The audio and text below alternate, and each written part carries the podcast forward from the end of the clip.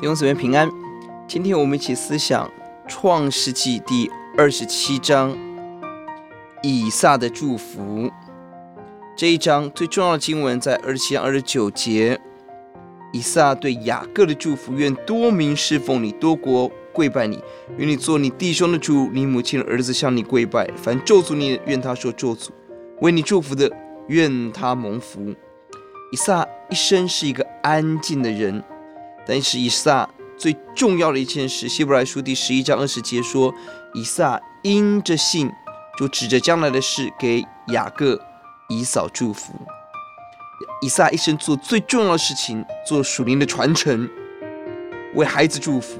弟兄姊妹，我们为我们的孩子，为我们身边的人留下了什么？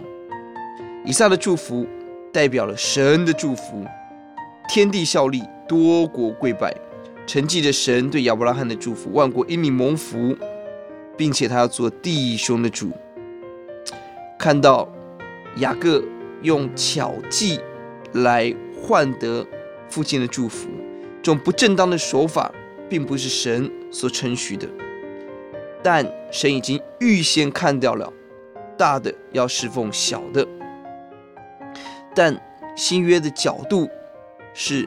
雅各得着了以撒这个长子的祝福，呼求主，让我们看重属灵的祝福，让我们起来领受祝福，积极的祝福人。我们起低头来祷告，主来到你面前，呼求你帮助我们，让我们看到人最重要的事情就是把福气分享给下一代，分享给身边的人。呼求主，让我们的祝福带着神的祝福。